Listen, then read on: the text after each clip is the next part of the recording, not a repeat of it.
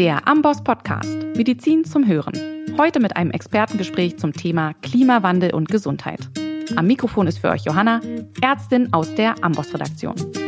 Ja, schön, dass ihr wieder dabei seid. Wenn wir als Ärztinnen über Gesundheit und Gesundheitsschutz reden wollen, dann müssen wir auch über den Klimawandel sprechen. Denn beide gehören zusammen. Klimaschutz ist auch Gesundheitsschutz. Wir bei Amboss wollen uns daher intensiver diesem Thema widmen. Den Auftakt dieser Reihe macht Eckhard von Hirschhausen. Er ist Arzt und Komiker. Und wir haben unter anderem über umweltmedizinische Aspekte der Stadt gesprochen, die auf unsere Gesundheit einen Einfluss haben und durch die Klimaerwärmung noch weiter verschärft werden. Nun viel Spaß beim Zuhören. Warum ist Eckhard von Hirschhausen heute bei mir? Bekannt ist er als Komiker und in den letzten Jahren ist er doch etwas ernster geworden, weil ihn ein Thema sehr bewegt. Und deswegen hat er jetzt auch ein Buch dazu geschrieben. Das liegt vor mir. Mensch, Erde. Wir könnten es so schön haben. Ich bin sehr begeistert von diesem Buch. Ich durfte da reinschauen schon mal vorab und möchte das zum Anlass nehmen, heute mit dir über diesen Zusammenhang von Mensch und Erde zu sprechen, weil genau das ist es, was dich bewegt und dich seit drei Jahren nicht mehr ruhen lässt und du bist sehr engagiert. Und wir werden heute darüber sprechen, warum auch ihr, alle Ärztinnen dort draußen, anfangen solltet, über dieses Thema nachzudenken, auch in einem professionellen Sinne. Ja, ich freue mich sehr auf das Gespräch. Danke, Johanna. Du bist tatsächlich eine der allerersten, die das Buch in der Hand haben. Das ist nämlich sagen, die, die Probedrucke und äh, ich freue mich sehr, dass es dir gefällt, weil da echt viel Herzblut reingeflossen ist. Ich habe ja nach dem Medizinstudium äh, noch Arzt im Praktikum gemacht, auch hier in Berlin, in der Kinderheilkunde. Und da hatte ich schon diese, ja, sehr klare Anschauung. Mensch, viele von den Dingen, die man da behandelt, ähm, gehen eigentlich über das individuelle äh, Schicksal hinaus. Und viele wären auch für Prävention zugänglich. Wir haben jetzt gerade Corona, was man auch selten hört, ist, dass auch Corona nicht äh, schicksalshaft über uns kam, sondern eine Folge der Art und Weise ist, wie wir die Natur zerstören, die Wildtiere handeln und ihnen gar keine andere Chance lassen, als krank zu werden und die Krankheiten im letzten Moment noch auf uns zu übertragen. Und so hast du recht, ich bin ein bisschen ernster geworden, aber ich bin eigentlich davon überzeugt, dass das auch genau das ist, was jetzt Phase ist, was jetzt dran ist. Aber ich habe gemerkt, dass ganz, ganz viele für dieses Thema schon brennen, kapiert haben, das ist was, was unsere Gegenwart und erst recht unsere Zukunft auch als Ärztinnen und Ärzte bestimmen wird. Und äh, wir hören darüber nichts. Und äh, an einzelnen Stellen gibt es dann engagierte Gruppen und gibt Health for Future und äh, die laden äh, dann äh, zu Ringvorlesungen ein und äh, das, ich, es passiert gerade so viel, du kommst gar nicht hinterher. Das ist mein, mein Gefühl. Gefühlt haben, hat sich in den letzten drei Jahren für das Thema Klimawandel und Gesundheit mehr getan als die letzten 30 Jahre zusammen. Ja, das äh, beobachte ich so ähnlich. Aber eben den Wissen. Du bist doch naja nicht 30. Nein, aber ich sehe doch, ich bin übrigens 34. Also ich habe das seit 30 Sie Jahren. sieht jünger aus. Nein, aber ich beobachte das auf jeden Fall, dass es in den letzten Jahren doch auch zunimmt und ähm, in breiteren Kreisen diskutiert wird. Und was uns beiden auch fehlt, ist wirklich dieser breite ärztliche Kreis.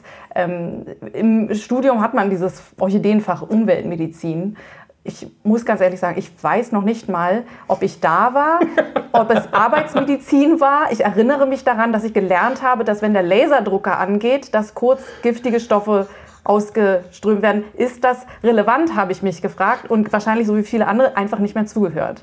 Und was wir dabei nicht mitgeteilt bekommen haben, ist, dass so viel um uns herum in der Umwelt passiert, was wirklich ja. relevant für unsere Gesundheit ist. Total. Und ähm, das muss man doch als Ärzteschaft beigebracht bekommen, weil wir auch die Personen sind, die eben nicht nur, wenn die Krankheit eingetreten ist, hier jetzt behandeln und noch ähm, ja, das Übel beschränken wollen, sondern wir sollten doch vor allen Dingen daran interessiert sein, dass die Bevölkerung, die Menschheit gesund bleibt ja. und ähm, also auch aufklären können. Primärprävention ist eine Aufgabe des Arztes auch und da geht es nur nicht darum, ähm, Bewegung, Ernährung, solche Geschichten, das ist auch sehr wichtig, aber eben da muss ich doch verstehen, was sind die Faktoren, die mich den ganzen Tag umgeben, die auf meine Gesundheit bzw. Krankheit einen Einfluss haben. Was äh, eine Zahl ist, die ich auch äh, crazy finde, äh, wir verballern im Moment an einem Tag so viel fossile Energie, wie Mutter Erde in tausend Jahren gebildet hat. Und dass das auf Dauer nicht gut geht, dass das alles aus der Balance bringt, da, da muss man noch nicht mal Medizin studieren, um das zu verstehen. Ja. Aber diese, diese, diese Dimension, in der wir gerade echt gegen die Wand fahren. Die war mir vorher auch nicht bewusst, deswegen mache ich auch niemandem Vorwurf, wenn er das noch nicht so klar hat.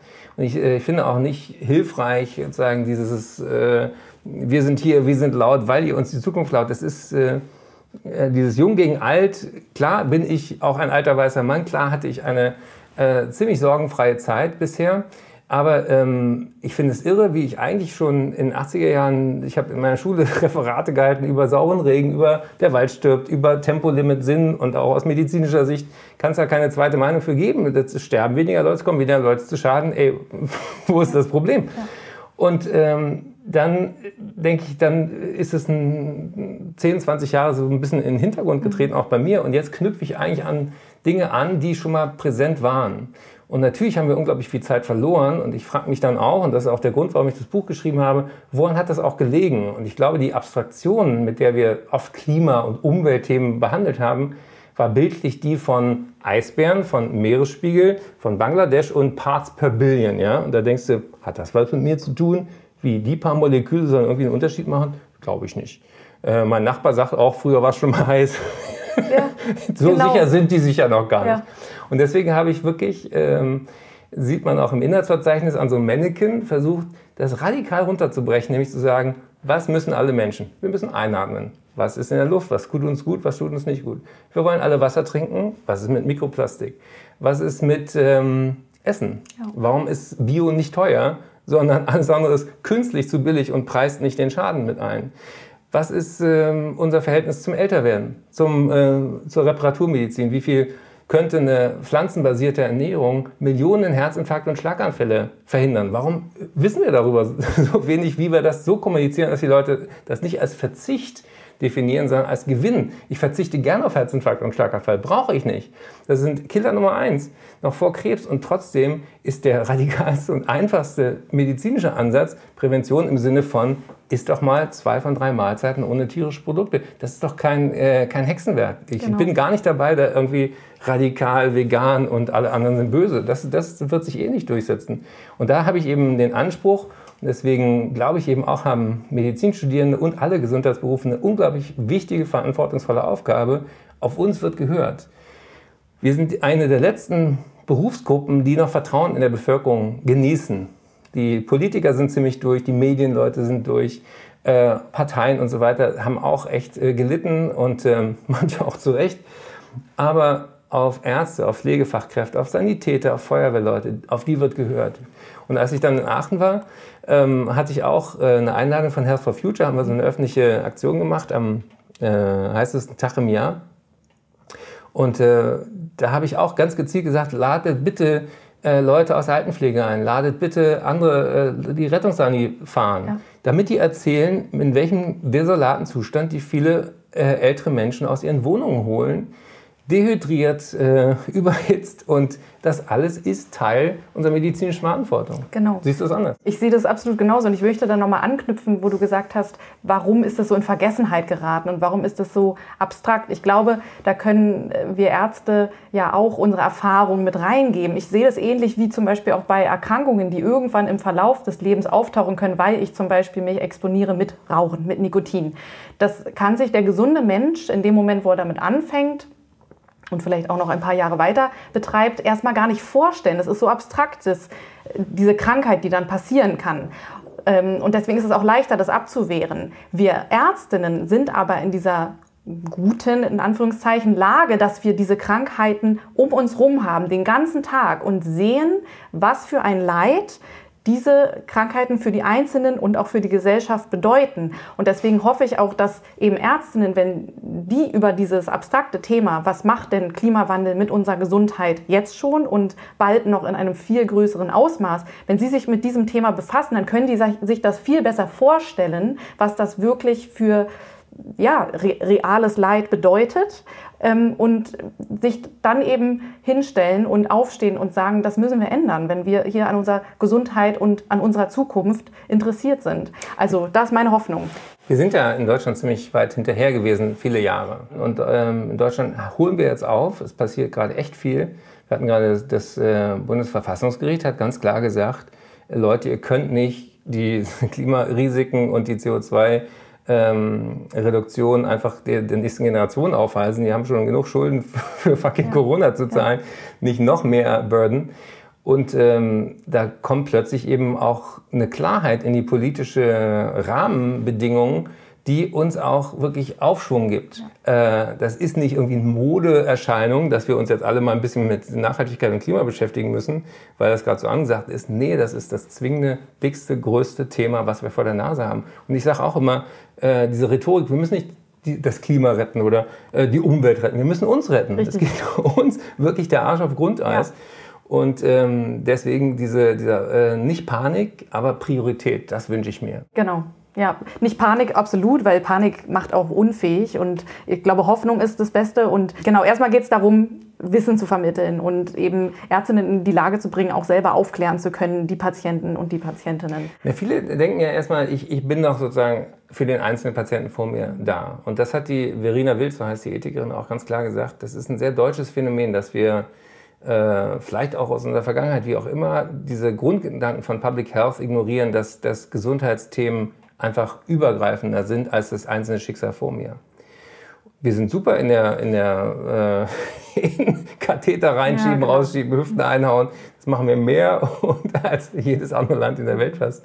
Wir haben extrem viel Geld im Gesundheitswesen und trotzdem sind wir auf diesem Sektor echt schlecht bisher, äh, Gesundheitsgefahren als übergeordnetes Thema wahrzunehmen.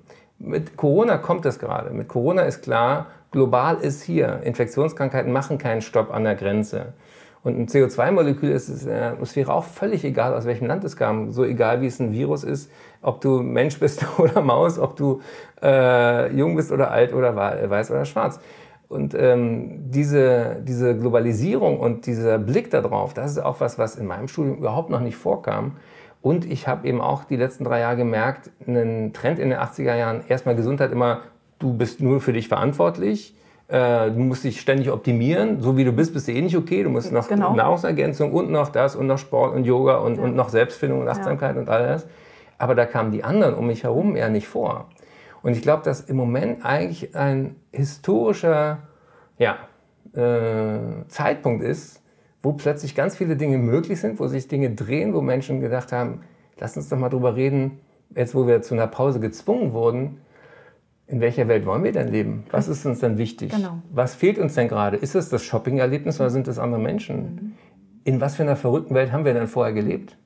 Und äh, auch zu merken, 2020 war immer noch das heißeste Jahr in der Reihenfolge. Es war eines der trockensten Jahre. Es war eine Dürre, wie wir die 2000 Jahre nicht gehabt haben in Deutschland. Mhm. Und diese Nachrichten gingen ein bisschen unter, aber die kommen jetzt wieder. Und deswegen äh, habe ich auch vorne auf meinem Buch den Sticker drei Krisen für den Preis von zwei. Das ist natürlich ein bisschen augenzwinkernd gedacht, nämlich Pandemie, Artensterben und äh, Klimakrise. Die hängen innerlich zusammen und äh, darüber äh, werde ich auch äh, gleich weiter mit dir reden. Und ähm, vielleicht hören wir mal kurz rein, warum ich inzwischen eben nicht mehr so sehr als Komiker auf der Bühne unterwegs bin, sondern manchmal auch mit ziemlich ernsten Botschaften, weil ich behaupte mal, wir Ärztinnen und Ärzte können im Moment gar nicht mehr uns völlig aus der Politik raushalten. Wir sind in einer beschissenen Lage und die Ärzteschaft hat eine Aufgabe, schlechte Nachrichten zu überbringen. Deswegen lasst uns überlegen, wie die nächsten zehn Jahre so aussehen, dass wir enkeltauglich leben. Die Erde hat Fieber und wir brauchen nicht Panik, wir brauchen jetzt Priorität in der Politik. Wenn unsere Mutter Fieber hätte und auf der Intensivstation in der Charité liegt, dann würden wir alles stehen und liegen lassen und uns genau darum kümmern. Und diese Priorität hat die Politik hoffentlich verstanden. Die jammern jetzt, dass sie die Nacht nicht schlafen konnten. Dafür haben sie 30 Jahre lang geschlafen.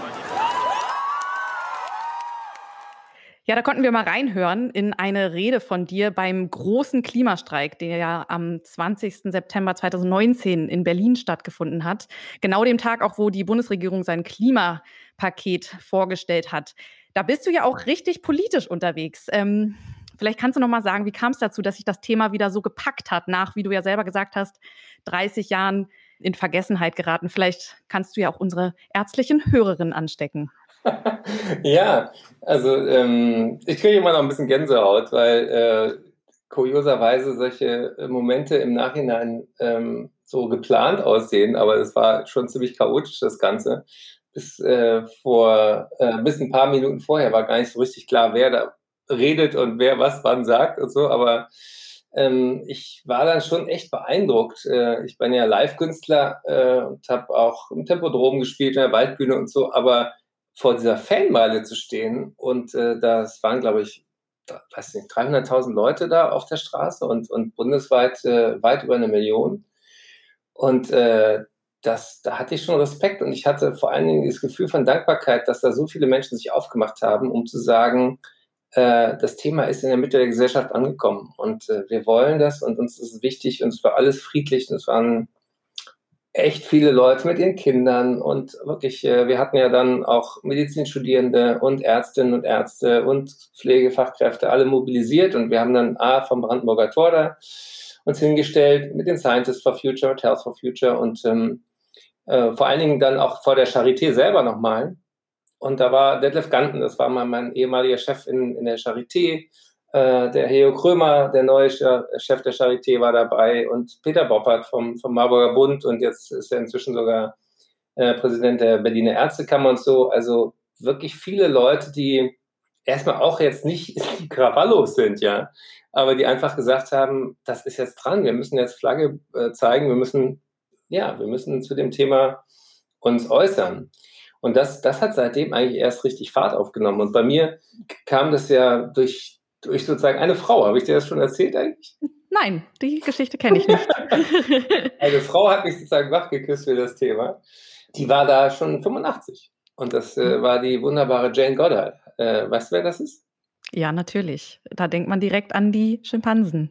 Genau. Und äh, damit wurde sie ja weltberühmt. Äh, da war sie äh, ein bisschen älter als du jetzt, Johanna. Und ähm, da ging die einfach sagen, ihrer inneren Mission, ihrem eigenen Kompass folgend in Tansania im Busch und sagte, ich möchte jetzt mal wissen, wie Menschenaffen eigentlich wirklich leben, wenn wir sie nicht einsperren. Dann fand sie sehr viele Dinge heraus, die wir bis dato in der Biologie immer so für typisch menschlich gehalten hatten. Soziale äh, Netzwerke und äh, Emotionen und Reflexionsebenen und so weiter und so fort. Auf gut Deutsch, äh, wir sind nicht die Krone der Schöpfung, wir Menschen sind ein Teil der Schöpfung. Und das wurde damals auch nicht von allen bejubelt, dass so eine junge Frau ohne wissenschaftlichen Hintergrund einfach mal sagte, ganz viele von euren Vorurteilen stimmen einfach nicht.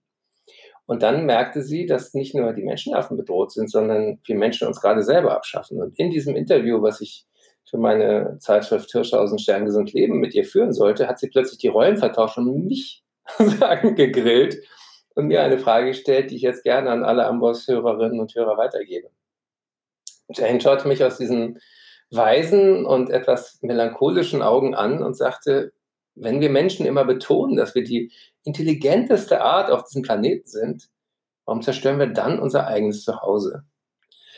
Das ist eigentlich die zentrale Frage. Das ist die wichtigste Frage im 21. Jahrhundert. Das ist eine wirklich Frage auf Leben und Tod. Und ich weiß noch wie heute, wie mich das bewegt hat, wie mich das berührt hat und wie ich in meinem Hinterkopf verzweifelt nach ganz schlauen Antworten dazu suchte. Und dann habe ich einfach geschwiegen und dachte, das stimmt, das ist die Frage, der ich jetzt mein Leben widme. Und dann habe ich mich äh, vor drei Jahren eben aufgemacht und äh, mein Buch, mein äh, Mensch Erde, wir könnten es so schön haben, ist im Prinzip so eine Art Reisebericht. Das ist sozusagen gar nicht das Fazit, sondern gefühlt bin ich immer noch ganz am Anfang von diesem äh, Abenteuer, sich dieser Frage zu stellen. Und ähm, jetzt habe ich seit einem Jahr eine Stiftung, äh, Gesunde Erde, gesunde Menschen und ähm, wir machen Ärztekongresse und plötzlich fallen sozusagen ganz viele Dominosteine zusammen. Und ich habe wirklich das Gefühl, in den letzten drei Jahren ist mehr, was äh, die Umweltbewegung und die Klimaschutzbewegung angeht, passiert als in den letzten 30 Jahren. Und Viele sagen sogar, wir sind gerade an so einem richtigen Social Tipping Point. Kennst, kennst du diesen Ausdruck? Auf jeden Fall, vor allen Dingen beim Klimawandel.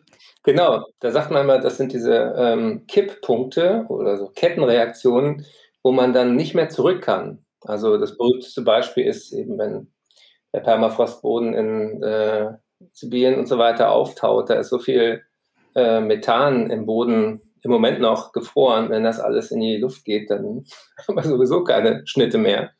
Und deswegen müssen wir das verhindern, diese Punkte zu erreichen, wo dann keinem Geld der Welt und keiner Technik und nichts, was wir Menschen uns ausdenken können, diese Physik zurückzudrehen ist. Und ich glaube, dass das eine wirkliche mentale Hürde ist. Das kennt man ja auch ähm, bei bestimmten Erkrankungen. Ähm, das Wort Krise ist ja eigentlich ein medizinischer Ausdruck. Das sagt ja, jetzt entscheidet sich, ob du in die äh, Palliativabteilung kommst oder ob du nochmal die Kurve kriegst oder die Kurve kratzt sozusagen. Und äh, deswegen sind wir gerade A in einer existenziellen Krise, aber diese Tipping Points gibt es eben im Sozialen. Und ich habe das Gefühl, im Moment äh, passieren so viele wunderbare Dinge, auf die Menschen Jahrzehnte hingearbeitet haben. Und ich habe auch das Gefühl, das lässt sich nicht mehr zurückdrehen im positiven Sinne. Das heißt, wir werden jetzt nicht mehr äh, so Pillepalle hoffentlich in der Klimagesetzgebung haben, sondern äh, wirklich spätestens mit der nächsten Regierung äh, wirklich da auch das zur Priorität machen. Und das ist ja auch echt angesagt. Ja, auch mit der Hoffnung, dass weiterhin auch auf die Ärzteschaft mehr gehört wird. Da ist ja auch die Corona-Krise jetzt ein Beispiel, wo mehr vermehrt auf die Ärzte gehört wird, die auch in die Medien, in die Talkshows eingeladen werden, um dort eben wiederzuspiegeln. Auch Pfleger und Pflegerinnen werden eingeladen, um wiederzuspiegeln und eben ihre Expertise des Gesundheitsschutzes in diese Diskussion zu stellen und darauf eben die politischen Entscheidungen auch ähm, fußen zu lassen. Und ähm, ich hoffe, dass das auch beim Klimaschutz, der ja auch Gesundheitsschutz ist, ähm, vermehrt passieren wird. Wir Ärzte lernen ja übers gesamte Medizinstudium und an der Facharztweiterbildung auch eben unsere, unsere Medizin, unser Handeln auf Evidenz zu basieren, also auf Wissenschaft. Also sind wir ja auch die Gruppe, die eigentlich verstehen müsste, was sind jetzt die Fakten? Und die Fakten sind da. 99,9 Prozent der mhm. Forscher sind sich hier einig. Und was ist einfach nur ja, Lobbyismus und gute Kommunikation? Also äh, es gibt für alle, die es äh, vielleicht noch nicht kennen, es gibt einen super amerikanischen Late-Night-Host, der heißt John Oliver. Und der hat einen der besten Sketche, der das so auf den Punkt bringt, dieses Thema von der False Balance, von der falschen Ausbalanciertheit von Medienberichten. Und der schneidet einfach so zusammen. Es gibt in den USA einen Science Guy, der, der ist sozusagen der, eine Mischung von Ranga Yogeshwar und Armin Maywald von der Maus, sozusagen als Typ. Bill Nye heißt er. Und dann hat er einfach mal gezeigt, wie oft Bill Nye über Klimakrise und die Physik dahinter und die Wissenschaft dahinter berichtet hat. Und dann war immer irgend so ein Typ dagegen äh, im Interview, der sozusagen die andere Seite repräsentieren sollte. Und dann entscheidet ja der Zuschauer für sich, oh, die sind sich ja selber gar nicht einig. Und äh, es steht ungefähr 50-50. ja. Und das ist natürlich eine krasse Ver Verzerrung.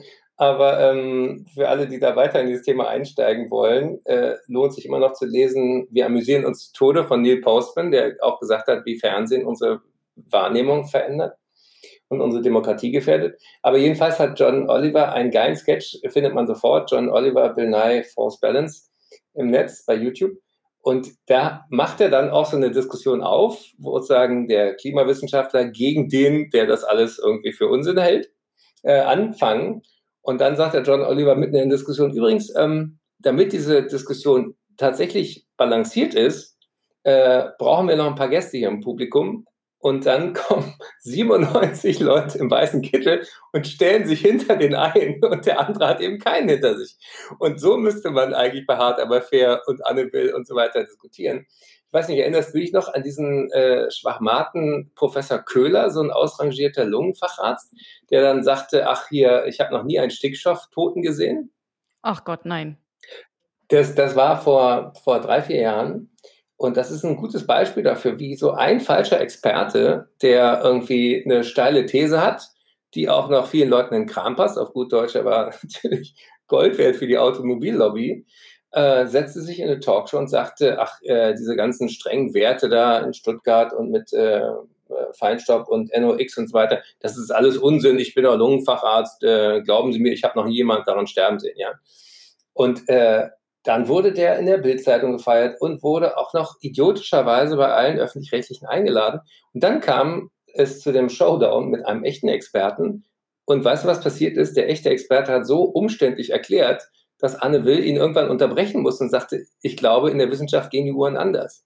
Und das war wirklich ein Desaster für die Kommunikation. Deswegen habe ich in meinem Buch äh, Mensch Erde, wir könnten das so schön haben, auch richtig Merkzettel, dass wenn der cranky Uncle das nächste Mal sagt, ach, früher war es auch schon mal heiß, dass du dann weißt, was du dann sagst.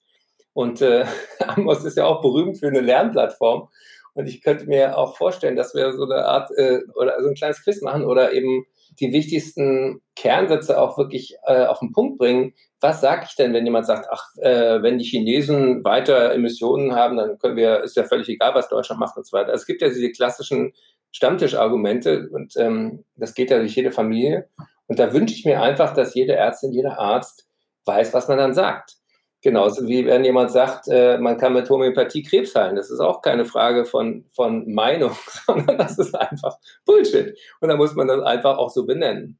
Genau. Und das ist ja auch die Aufgabe von uns. Und wir genießen ja auch ein sehr großes Vertrauen in der Gesellschaft. Auf uns hört man ja. Und umso wichtiger ist es ja dann, dass wir auch unseren Mund aufmachen, wenn wir wissen, wie du sagst, was ist Bullshit und was sind jetzt wirklich hier die Fakten. Total. Da gibt es eine, eine Anekdote ähm, von einem äh, australischen Feuerwehrmann, die ich super finde. Und ähm, der Premierminister von Australien ist ja extrem Kohle verliebt und äh, baut jetzt gerade wieder so ein fucking Kohlekraftwerk, was noch mehr äh, äh, Tipping Points uns näher bringt. Und äh, dann liefert Siemens auch noch Teile dafür und so weiter und so fort. Alles ziemlich verworrene Geschichte.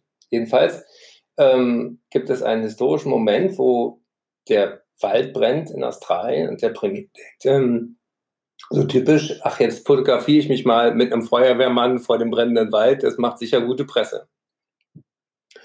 Und der Feuerwehrmann blieb wirklich cool, hat ihm den Handschlag verweigert und einen goldenen Satz gesagt, Ministerpräsident, Sie werden am Ende eines Feuerwehrschlauches keine Klimaleugner finden. Und das hat so gesessen und das ging dann äh, viral. Warum? Weil die Menschen, die den Dreck und sagen, die Drecksarbeit machen, die da sich hinstellen und sehen, wie Tiere elendlich verenden, wie der Wald, der über Jahrzehnte CO2 gespeichert hat, plötzlich dieses ganze CO2 wieder in die Luft pustet, wie Menschen ihr, ihre Zuhause verlieren und, und, und. Der hat keinen Bock mehr, darüber zu diskutieren, ob es die Klimaerwärmung gibt oder nicht. Der sieht, was passiert. Und in dieser gleichen Klarheit wünsche ich mir, dass jeder Rettungssanitäter, der irgendeine exekierte, bisschen verhuschte Omi äh, halbtot aus der Wohnung zieht, wenn der bei 40 Grad äh, nicht mehr mit dem Trinken hinterherkommt und auch noch Diuretiker hat. Die Leute müssen den Mund aufmachen. Wir haben Heime, wir haben äh, Kindergärten und Schulen und eben ganz viele Gesundheitseinrichtungen, die überhaupt nicht klimatisiert sind. Und ich sage auch nicht, dass alle Klimaanlagen brauchen, weil das ist natürlich nicht die Lösung, weil Klimaanlagen nur Wärme von A nach B ziehen. Wenn du einen Kühlschrank in den Raum stellst und die Tür offen lässt, dann wird dieser Raum nicht kalt, sondern warm. Warum? Weil der Strom zieht und Strom nun mal ähm, Wärme erzeugt. Und auch solange dieser Strom dreckig ist, ist natürlich auch jede Klimaanlage dreckig ich, äh, und macht die Luft noch schlechter. Also ähm, wir müssen aber uns klar machen, dass wir eine wirklich ungeschützte Flanke im ganzen Gesundheitswesen haben, was Hitze angeht.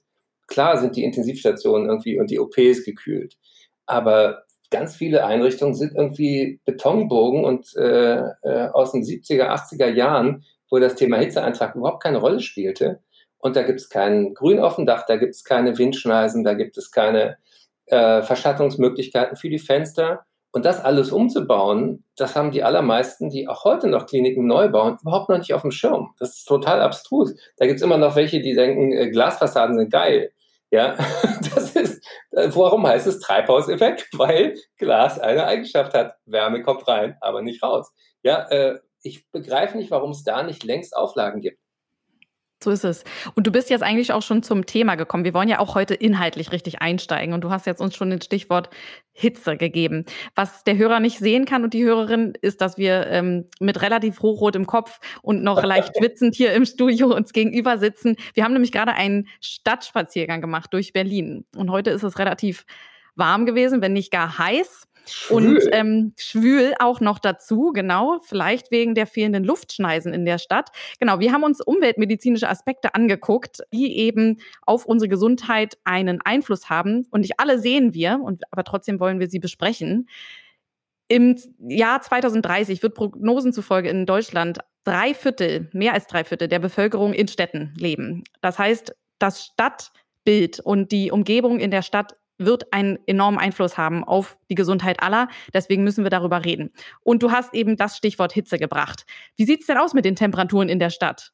Kann man da noch gesund bei bleiben im Jahr 2050? Nee, das müssen wir uns äh, wirklich äh, als eine Prio in der Stadtplanung vornehmen. Es gibt äh, so einen Hitzeinsel-Effekt. Das heißt, innerhalb von den Städten gibt es solche äh, Hitzeinseln, die 10, 12 Grad heißer sind als die Umgebung drumherum. Der Effekt kommt eben dadurch, dass, dass es oft also, äh, mehrere Dinge zusammenkommen. Das eine ist, es weht keine Luft zwischen diesen Gebäuden. Dann sind die oft noch verglast und reflektieren auch noch die Sonne. Dann ist auch noch alles zu betoniert. Das heißt, es gibt überhaupt keine Verdunstungswärme äh, und Kälte. Warum äh, wir Menschen schwitzen, ist ja, weil der effektivste Weg, dem Körper Wärme zu entziehen, ist Verdunstung auf der Haut. Und genau das Gleiche passiert ja, wenn du eine Grasfläche hast und einen Wald, dann äh, verdunstet Wasser und entzieht dafür äh, der Umgebung äh, die Wärmeenergie. Die Bäume äh, gehen ein bei der Hitze. Wir haben Dürre. Wir haben immer noch keine Vorschriften, dass man automatisch, wenn man irgendwo baut, Grünflächen braucht, die auch Wasser speichern und aufnehmen und dann wieder verdunsten lassen. Das heißt also, da kommen unglaublich viele Effekte aufeinander das führt dazu, dass es eben auch nachts nicht mehr abkühlt. Das nennen sich dann diese tropischen Nächte. Wenn es nachts über, äh, ich glaube, über 20 oder 25 Grad hat, müsste ich nochmal nachgucken, die Definition. Aber das merkst du ja selber, du kommst dann auch, der Körper braucht ja auch die Abkühlung als Signal äh, für unseren Wach-Schlaf-Rhythmus und so weiter. Die Leute leiden wirklich. Und es sind die gleichen Leute, die äh, wir auch bei Corona im Blick hatten, die vulnerablen Gruppen. Das sind erstens Menschen, die vorerkrankt sind, die es schon mit der Lunge, die es mit dem Herzen haben. Das sind die Menschen, die älter sind, wo auch die Hitzeregulation im Hirn, äh, im Hypothalamus nicht mehr so dufte funktioniert. Das sind DiabetikerInnen, die, die dann mit der Vasodilatation, Konstruktion, mit diesem ganzen Wechselspiel, was ja für die Thermoregulation und Blutdruck und alles auch total gut miteinander koordiniert sein muss, nicht mehr drauf haben. Und äh, einer der Expertinnen, die ich dafür interviewt habe, ist der Hans-Christian Gunger von der Charité. Das ist ähm, äh, echt ein Freak, der ist einer der äh, wenigen, die sich überhaupt mit, dem, mit der Physiologie der extremen Lebenswelten beschäftigen. Und von dem habe ich mir auch ein äh, Gerät ähm, ähm, abgeschaut. Das habe ich mir gekauft. Das ist ein Wet Bulb Temperaturmesser. Weißt du, was das ist?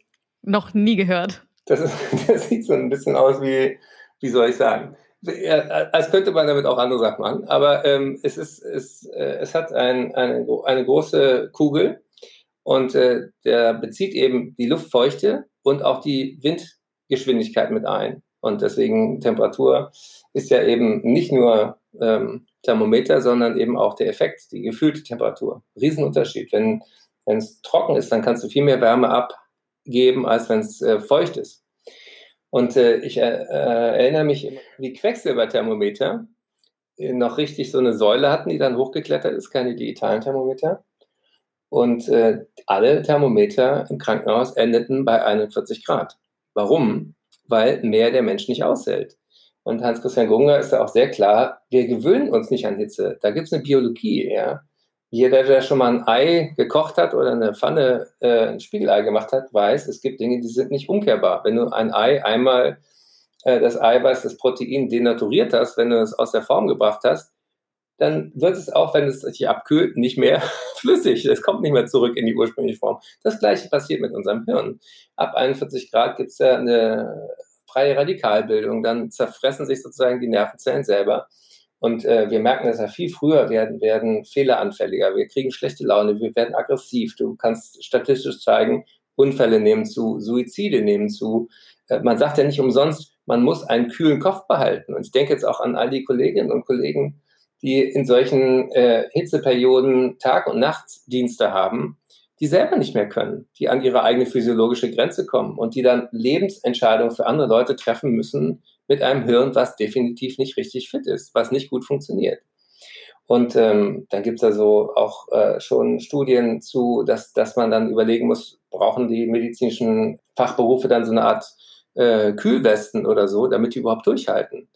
Weil gerade unter Corona-Bedingungen, wenn du dann noch eine Schutzkleidung hast, wenn du dann noch irgendeinen so einen Fummel aus Polyester auch noch wegen der Infektionsrichtlinien tragen musst, dann ist ja erst recht nichts mehr mit Verdunstung.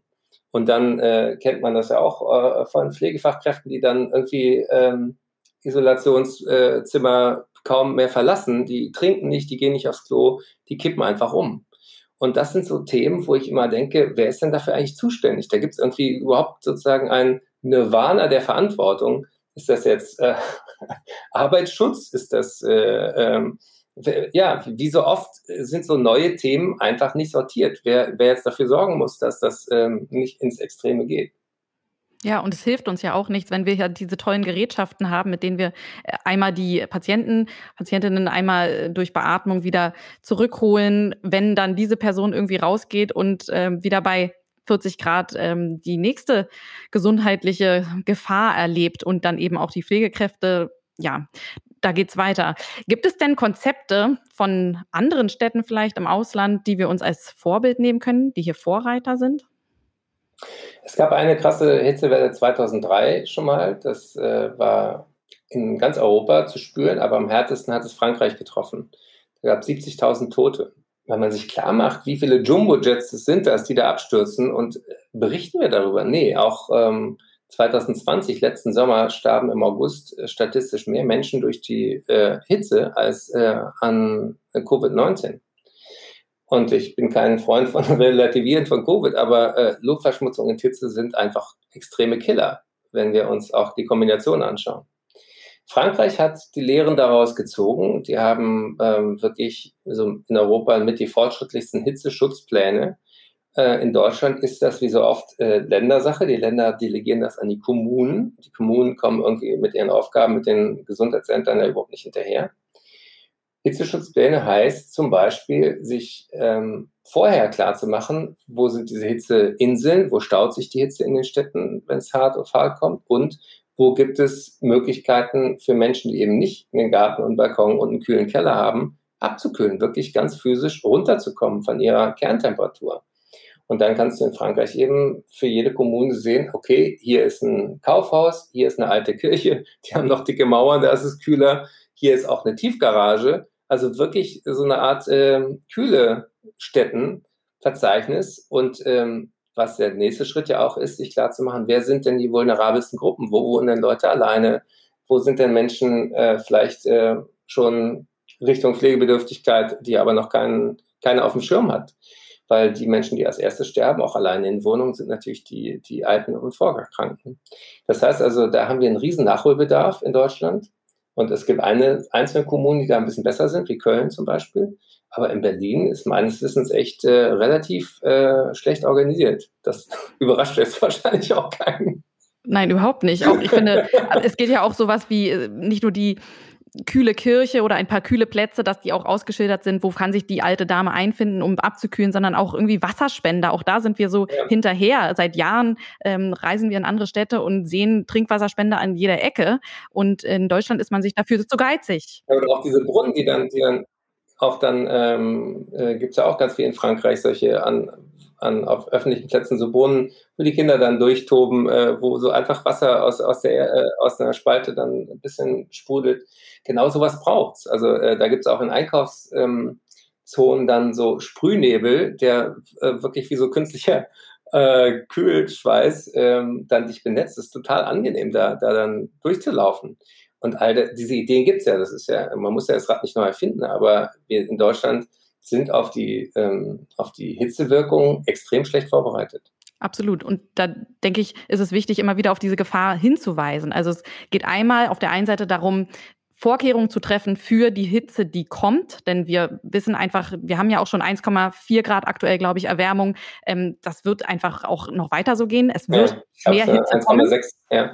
1,6 äh, vielleicht sogar schon, und, genau. Und für alle, die, die denken, die, äh, was sind 1,6 Grad, dann ist halt äh, statt 20 Grad ist 21,6 Grad. Nee, das sind ja Durchschnittstemperaturen. Das äh, Robert-Koch-Institut hat jetzt angefangen, das auch wirklich statistisch auszuwerten. Das ist natürlich auch äh, ein bisschen Fisselarbeit, äh, weil das ja nicht so ist, dass an dem Tag, wo es heißt, dass alle Leute sofort umkippen und tot sind, sondern es ist ja oft so, äh, wir sprechen ja unter Fach, Fachkräften hier, ähm, dass dann eben jemand, der gerade noch so kompensiert war, eben dekompensiert und dann die Herzinsuffizienz eben letal wird und, und, und. Und das kann dann eben auch noch eine Woche oder zwei Wochen gehen, aber dann sind die Menschen tot und dann war die Hitze trotzdem sozusagen der, äh, der Auslöser, der das Ganze dann ins Kippen gebracht hat.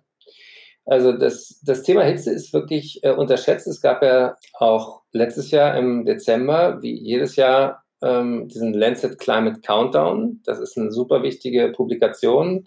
Jeder kennt Lancet äh, als, als eine der gewichtigen medizinischen Fachjournale, aber der Lancet Climate Countdown ist eine super Initiative, wo äh, schlag mich tot, also wirklich, glaube ich, über 50 akademische Institutionen der äh, wirklich Top-Liga zusammenarbeiten und die jedes Jahr äh, sich die Mühe machen, diese ganzen klimabezogenen Gesundheitseffekte wirklich runterzurechnen und so Policy Briefings zu machen.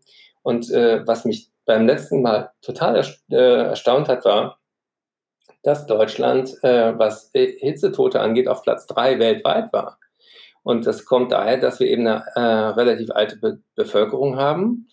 Äh, vor uns war China und Indien, genau. Aber ähm, jeder denkt doch, ey, äh, das hat doch mit uns nichts zu tun. Klar, es ist äh, in vielen Ländern des globalen Südens äh, grundsätzlich viel heißer, aber da sind die Menschen auch äh, besser darauf vorbereitet.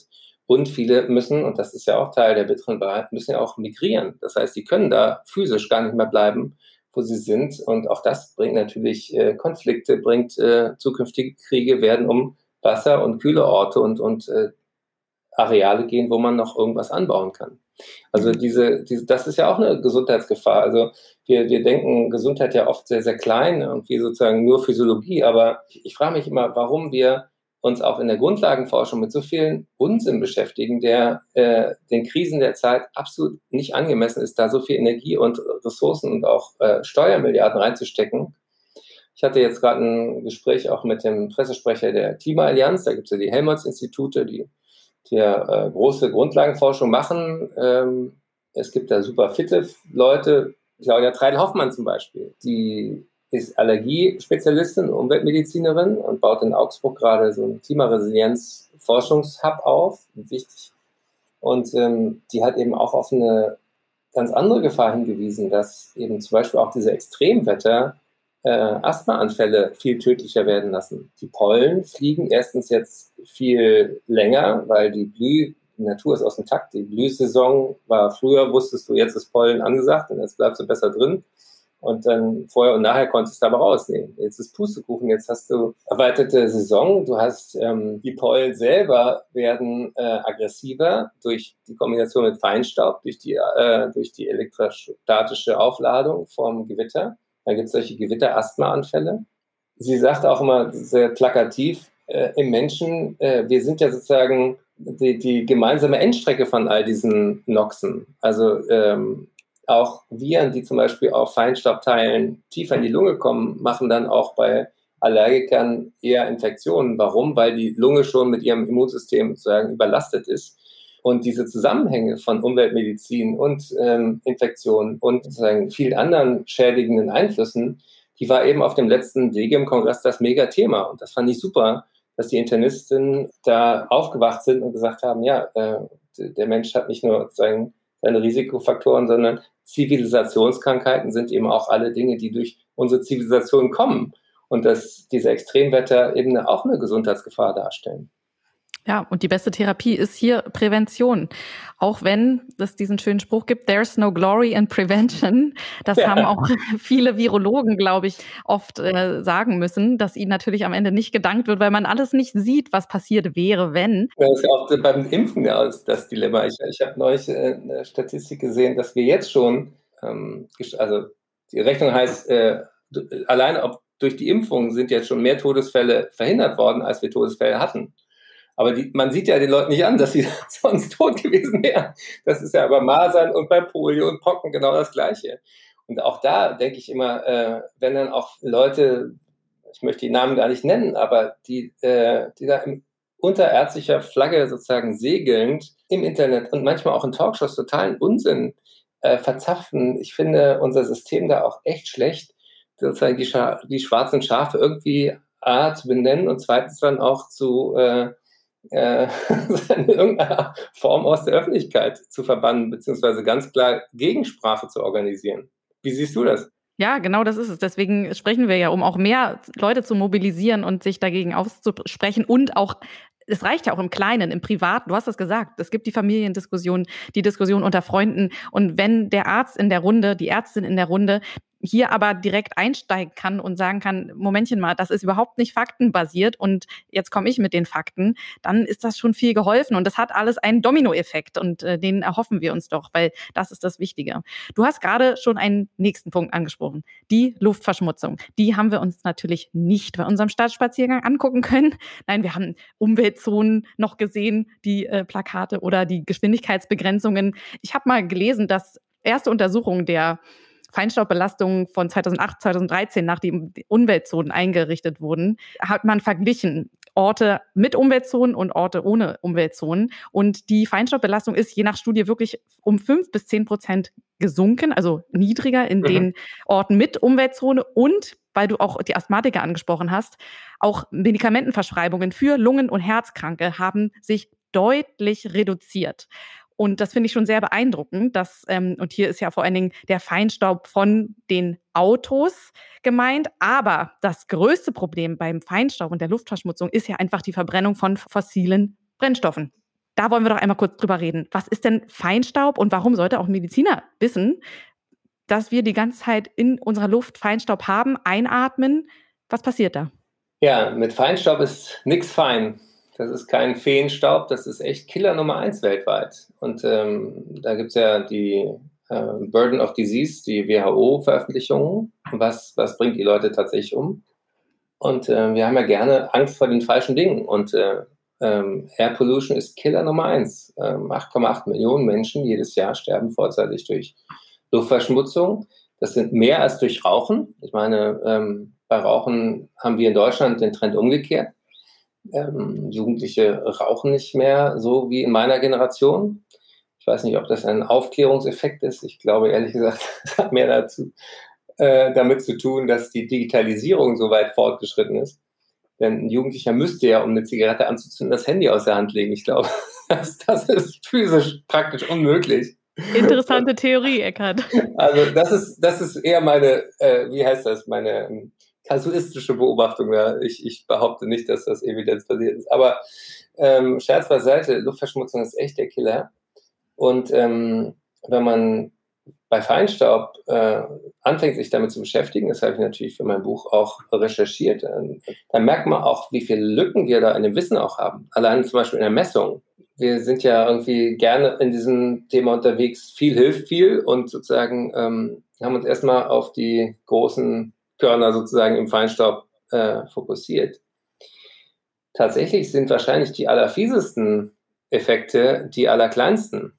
Und dieser äh, Art von Feinstaub, das ja, heißt dann in der Wissenschaft PM, also Particulate Matter. Ähm, da, die werden so nach den Durchmessern Nanometern äh, klassifiziert. Und dieser Ultrafeinstaub, der ist eben ultra fies, weil der ähm, sagen, die Fähigkeit hat, praktisch durch die Alveolen ins Blutsystem und damit mit jedem Atemzug direkt sozusagen überall im Körper sein Unwesen zu treiben. Und äh, unser Immunsystem kapiert, da ist ein Fremdkörper, das ist, gehört hier nicht rein, dieses Teilchen, und äh, antwortet mit dem, was es kann, nämlich mit einer Entzündungsreaktion. Und äh, inzwischen werden eine ganze Reihe von chronischen Erkrankungen eben mit dieser Feinstaubbelastung korreliert. Und es sieht wirklich danach aus, dass es eben auch Dinge, die man erstmal damit überhaupt nicht in Verbindung bringt, verursacht. Zum Beispiel Diabetes. Also klar, Herz-Kreislauf ist, ist sozusagen ähm, offensichtlich. Äh, Lungenerkrankung, da denkt man als erstes dran, ja. Aber eben auch Herz-Kreislauf, äh, Arteriosklerose, Herzinfarkt, Schlaganfall. Aber eben auch Dinge wie Diabetes. Oder, was ich auch freaky finde, und da werde ich auf dem nächsten DGPPN-Kongress, auf dem Kongress der Neurologen Psychiater auch ähm, ein Podium zu machen. Da habe ich gerade die Einladung gekriegt, was mich sehr freut. Ähm, auch Dinge wie äh, Psychosen, also Schizophrenie, Auslöser können offenbar ähm, mit der Luftverschmutzung einhergehen. Das heißt also, wir stehen da echt noch am Anfang zu verstehen, wie diese äh, Zusammenhänge sind. Aber dass uns das nicht gut tut, das ist völlig klar. Und jetzt ist natürlich die große Frage, wo kommt denn der ganze Dreck her? Und das ist einmal äh, der Autoverkehr, aber inzwischen nicht mehr der Auspuff, sondern die Reifen und die Bremsen. Und das heißt, die schlechte Nachricht ist, das wird durch Elektromobilität auch nicht deutlich besser. Ähm, ich habe mal für mein Buch sozusagen ausgerechnet, ich komme jetzt nicht auf die Zahlen, müsste ich nochmal nachgucken, aber wenn man sich klar macht, wenn du, wenn du ein Auto lange fährst und die Reifen anschaust, dann ist ja das Profil sozusagen weg, dann fehlt da so ein halber bis ein Zentimeter. Das kannst du dir aber jetzt mal hochrechnen, mal vier Reifen, mal alle zwei, drei Jahre, mal, weiß nicht, 60 äh, Millionen Autos.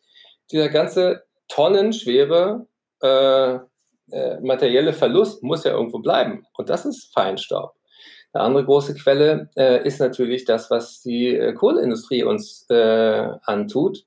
Und wo wir vorhin über Quecksilber geredet haben, ähm, der Witz ist oder die bittere Wahrheit, die Kohleverstromung pustet uns sieben Tonnen Quecksilber jedes Jahr in die Luft, weil Kohle eben ein Gemisch ist und äh, Quecksilber in dem Gestein mit vorkommt. Und da redet keiner drüber. Ja, also wir wissen, dass es toxisch ist und es wird einfach an allen vorbei in die, in die Atmosphäre und eben in die Atemluft gepustet.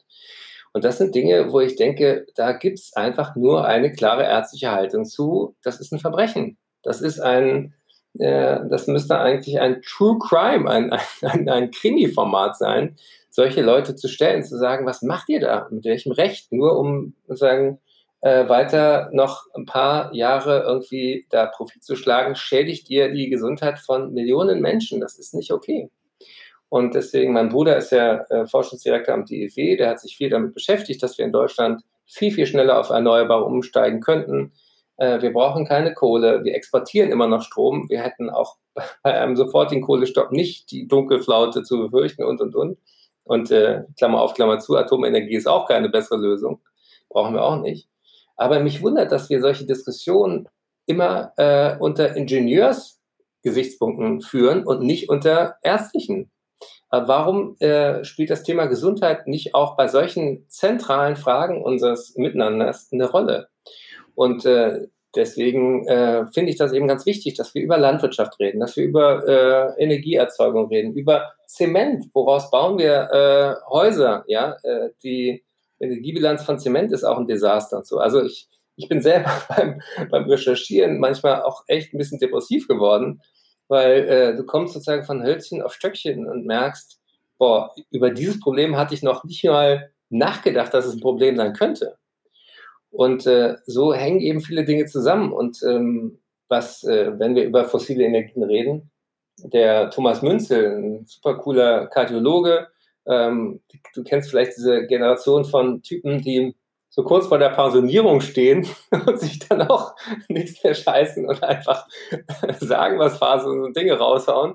Und äh, der hat eben lange äh, den Stress von Menschen, die in der Einflugschneise vom Frankfurter Flughafen wohnen, untersucht und hat gezeigt, wie äh, die früher Herzinfarkt, Schlaganfall haben durch den Lärm. Weil Lärmreaktionen äh, so im da äh, gibt's, weiß, wie heißt das Ding, Formatio reticularis, glaube ich, also diese, diese ähm, Alert Reaction, auch wenn du schläfst, dein Unterbewusstes, dein, dein vegetatives Nervensystem geht jedes Mal in Alarm, wenn, wenn so ein Lärm kommt. Und Lärm, das hat er äh, mir auch die Augen geöffnet, gibt es immer dann, wenn Motoren laufen. Also Flugzeuge, LKWs, ähm, alles, wo äh, fossiler Scheiß verbrannt wird, äh, macht oft eben auch Lärmbelastung. Und deswegen hat er angefangen, das zu korrelieren und er sagte eben Lärm, macht die Gefäße schon Wirbel, dann kommt noch Feinstaub dazu, dann kommt vielleicht noch Lebensstil dazu und dann hast du sozusagen eine, eine Soße, die einfach toxisch ist. Und äh, du kannst natürlich an jedem einzelnen äh, Faktor ansetzen. Du kannst den Leuten auch immer weiter irgendwie Asthma-Sprays äh, rauf und runter verschreiben. Aber eigentlich wäre es doch wirklich schlauer, wenn wir uns als Ärztinnen und Ärzte hinstellen und sagen, nee, wir wollen eine saubere Luft. Wenn wir den Leuten sagen, ihr sollt euch an frischer Luft bewegen, dann muss die Luft auch frisch sein. So ist es. Vor allen Dingen kann ich mich, mich dem ja nicht entziehen. Ich finde es auch immer sehr interessant, wenn ich auf mein Handywetter gucke, steht da ja auch die Luftqualität und äh, oft ist sie gut, oft ist sie mittel. Manchmal frage ich mich, was mache ich denn, wenn da steht schlecht? Also soll ich dann aufhören zu atmen? Luft anhalten, ähm, Jana. Richtig, ist schwierig. Also da geht es irgendwie schon los. Ja, ich, ich, und ich träume auch von der App und vielleicht äh, hört auch irgendein Tüftler äh, und eine Tüftlerin zu die einem genauso eine ähm, persönliche Risikovorhersage ermöglicht. Also diese Daten, die für Patienten äh, relevant sind, ist ja A, Temperatur, aber Extremwetter, Pollenflug, äh, Feinstaubbelastung, ja. Und man müsste doch irgendwie äh, sowas personalisiert, individualisiert auf dem Handy eben auch anzeigen können. Und ähm, Äh, Gibt es im Moment noch nicht. Also da ist noch eine Marktlücke für alle, die das hören.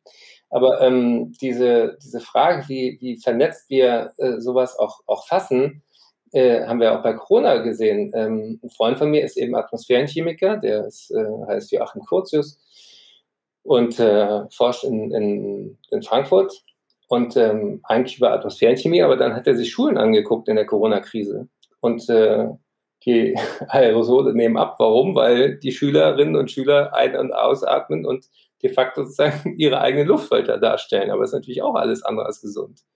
Und er hat dann darüber geforscht, wie man mit relativ einfachen Luftfiltern eben tatsächlich die Infektionsgefahr senken kann und so weiter. Also äh, diese Themen kommen näher, die sind vernetzt und die werden auch die nächste Generation von Ärzten und Ärzten ganz sicher viel, viel mehr beschäftigen, als das im Moment auch unser, äh, äh, unser wie heißt dieser Gegenstandskatalog abbildet.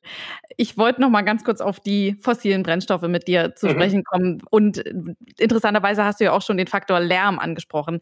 Und du hast es gesagt, es muss auch raus aus den Ingenieursthemen, also da gehört es auch rein, aber eben auch rein in die Gesundheitsberufe und als Prävention verstanden werden. Wir können jetzt nicht darauf hoffen, dass die Ingenieure uns die super guten Maschinen hier anbringen und äh, Filteranlagen und dann geht es uns allen wieder gut. Das heißt, Prävention, wir müssen wirklich den Ausbau von erneuerbaren Energien wie Windenergie fördern. Und da sollten wir in diesem Medizin-Podcast auch erwähnen, weil da könnte auch eine Diskussion aufkommen, naja, aber die Windanlagen mit ihrem Infraschall, jetzt das ist der Stichpunkt Lärm, sind ja auch nicht so gesund. Und da habe ich vor ein paar Wochen gelesen, dass diese Studie, die da oft so zitiert wird, mit ihren über 100 Dezibel, Windkraftanlagen würden über 100 Dezibel ähm, Infraschall produzieren, ja, die haben sich einfach mal ein bisschen verrechnet und das ist eigentlich um 30, 36 Dezibel niedriger. Und wenn wir uns erinnern und unser erstes Semester Physik, dann bei Dezibel verhält sich das Eine so. logarithmische Skala. Genau, du hast aufgepasst, Eckert. Das ist einfach mal der Faktor 10.000. Und ähm, das ist ein Unterschied wie unser Vier-Augen-Gespräch und ein Auto fährt direkt neben uns vorbei.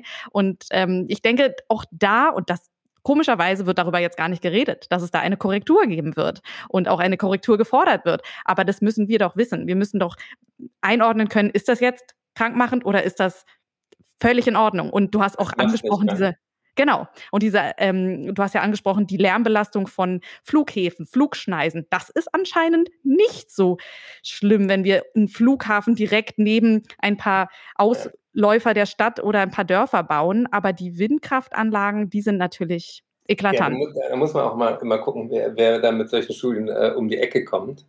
Ähm, also ich habe den Volker Quaschning gefragt, weil ähm, eine äh, Freundin auch sagte, ja, Windkraft, nee, wegen Infraschall und so weiter. Und er sagte, wenn du Auto fährst, dann kriegst du äh, das Vielfache von dem Infraschall ab, weil überall, wo sich Dinge bewegen, gibt es eben diese, diese Infraschallwellen. Aber die, äh, es gibt da überhaupt keine ähm, Belege für, dass das irgendwie uns, uns, uns äh, irgendwie wehtut oder schadet. Und das andere Argument, was ja gegen Windkraft oft vorgebracht wird, ist, dass da dann die ähm, Vögel reinfliegen. Und ich weiß noch, ich, ich hatte äh, ähm, die Ehre, auf der letzten Jahrestagung von den äh, Ingenieuren der BBE äh, zu sprechen nach Annalena Baerbock und äh, Herrn Altmaier. Da habe ich ein bisschen ketzerisch gesagt, ähm, also ein, ein, Vogel, der, der nicht erkennt, dass er einen großen Rotor vor der Nase hat, der wird vielleicht auch zu Recht aus dem evolutionären Pool dann entfernen. Aber äh, es ist nicht so, dass dadurch irgendwie Arten äh, vom Aussterben massiv bedroht sind. Was auch ein Vorteil ist, äh, wenn man so ein Buch schreibt, man hat ja dann auch Grafiker und äh, es gibt eine super geile ähm, äh, Grafik-Community, äh, äh, Katapult heißen die, in Greifswald, die haben angefangen so mit, ähm, mit äh, Social Media und machen jetzt eine Zeitung, machen Zeitung und ich habe mit denen kooperiert für Mensch Erde, wir könnten es so schön haben, weil die manchmal Dinge so geil auf den Punkt bringen. Also Beispiel Windenergie. Haben die so mal die Killer nebeneinander in Größenordnung skaliert. Und äh, es sind äh, 0,1 Millionen, also 100.000 Vögel, die durch Windenergie zu äh, Schaden kommen. Aber es sind 100 Millionen, die durch Katzen zu Tode kommen. Und keiner redet darüber, dass Katzen die Riesenkiller sind. Und Glasscheiben, eben auch von diesen Hochhäusern, äh, sind auch in Größenordnung 150 Millionen. Also das sind die Killer, über die wir reden sollten und nicht über ähm, die paar, die sich da in den Rotoren ver verlieren. Aber diese, ähm, die Frage, was ein Windrad eben an positiven Effekten hat. Also ein Windrad stinkt einfach nicht im Gegensatz zum Kohlekraftwerk. Und wenn ein Windrad kaputt geht, dann fällt ein roter Blatt ab und wenn ein AKW kaputt geht, dann sind sehr viel mehr Leute geschädigt.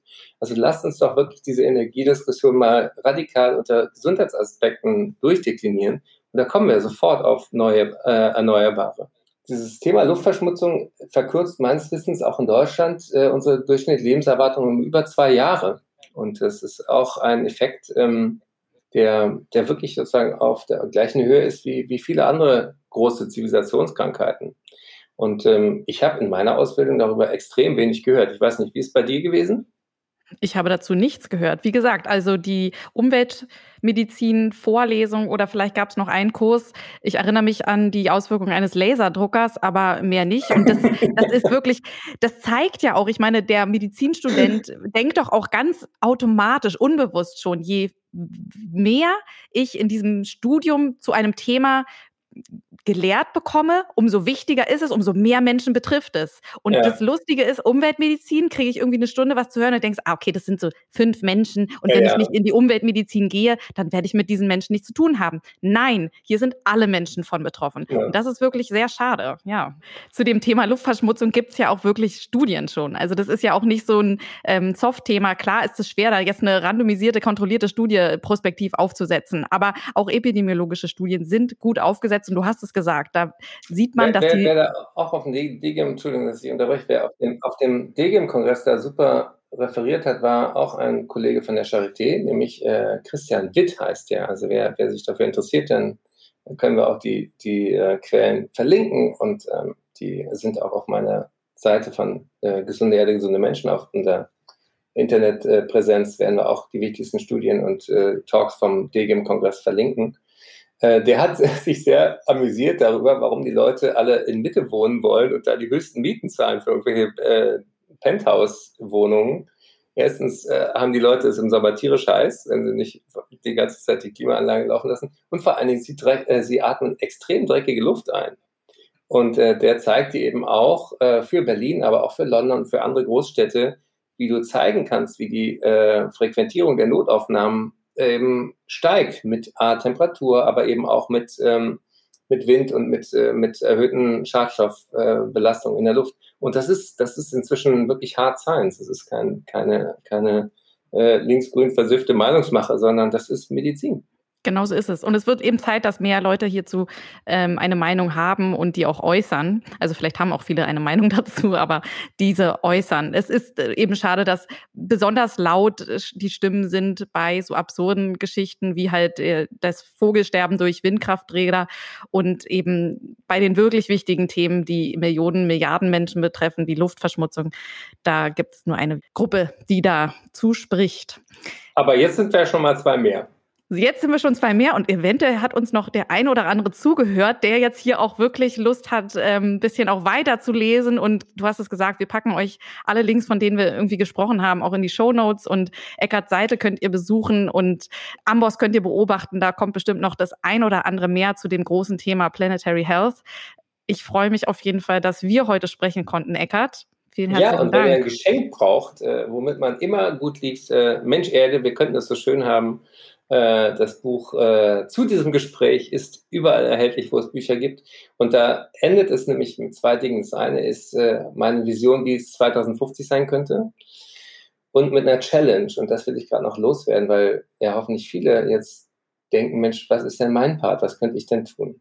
Und äh, zum einen finde ich es wichtig, dass wir uns klar machen, die Menschen, über die wir reden, äh, wenn wir so abstrakt ja 2050 oder 2100 Szenarien aufmachen, die gibt es ja schon. Ähm, du bist Mutter, das ist, glaube ich, auch kein Geheimnis. Äh, du hast ein kleines Kind, äh, das hat theoretisch eine Lebenserwartung von 100 Jahren. Das könnte so lange und so glücklich und so gesund leben wie noch keine Generation vor uns. Ja, unsere Jahrgänge leben auch 10, manche sogar 15 Jahre länger als unsere eigenen Großeltern. Wir haben, was Public Health angeht, was ähm, Lebensqualität angeht, einen Standard erreicht, der ist von dem haben alle Generationen vor uns geträumt. Das ist die eine Seite. Die andere Seite ist aber, wir sind gleichzeitig so bedroht wie keine Generation vor uns. Und das geht so schwer in unser Hirn rein, dass es uns eigentlich irre gut geht und dass gleichzeitig dieser, äh, damit einhergehende Ressourcenverbrauch uns gleichzeitig killt. Und äh, im globalen um, äh, Maßstab natürlich viele Menschen extrem viel härter trifft als uns im Moment.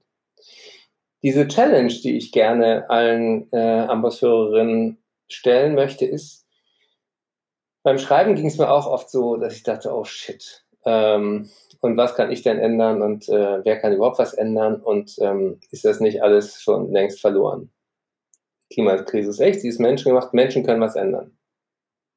Und es gibt noch ein kleines Fünkchen Hoffnung und die Experten sind sich auch darin, Gott sei Dank, einig. Was hilft gegen Ohnmachtsgefühle? Selbstwirksamkeit, sagt die Psychologie. Die Challenge heißt, wen bewegst du? Und was ich damit meine, ist, dass wenn wir uns ohnmächtig fühlen, wir mit ein bisschen Nachdenken garantiert jemanden identifizieren können, der ein bisschen mehr Macht hat als wir. Und Macht im Sinne von Vermögen heißt nicht irgendwie nur Geld oder Einfluss jetzt im, im politischen Sinne, sondern denk mal ein bisschen kreativ, denk mal ein bisschen weiter um die Ecke. Wer vermag etwas zu bewegen? Wen bewegst du, der was bewegen kann? Das geht los bei Leuten, die Themen in die Öffentlichkeit bringen, so wie wir gerade. Das geht weiter bei Menschen, die ähm, Lehrpläne gestalten, die unterrichten, die an den Unis dafür sorgen, dass diese Themen eben nicht nur Johanna und mich bewegen, sondern ganz, ganz schnell Standard werden, überall. Das sind Menschen, die Prüfungsfragen stellen. Das sind Menschen, die, mit denen du vielleicht in die Schule gegangen bist und die jetzt irgendwo in der Industrie hocken, sei es eben bei der Stahlindustrie oder Unternehmensberater sind oder irgendwie das schnelle Geld gemacht haben. Dann frag sie doch mal, wo legst du das an? Ist, bist du ähm, investiert in fossile Energie? Dann bitte tu das nicht sondern die Investment, das hat die Berliner Ärztekammer als erstes gemacht, ist eine ganz wichtige Idee. Entziehe den destruktiven Kräften auf diesem Planeten möglichst schnell das Geld. Das Beste, was wir machen könnten, mit den ganzen Ölmultis ihnen den Scheiß nicht mehr abkaufen.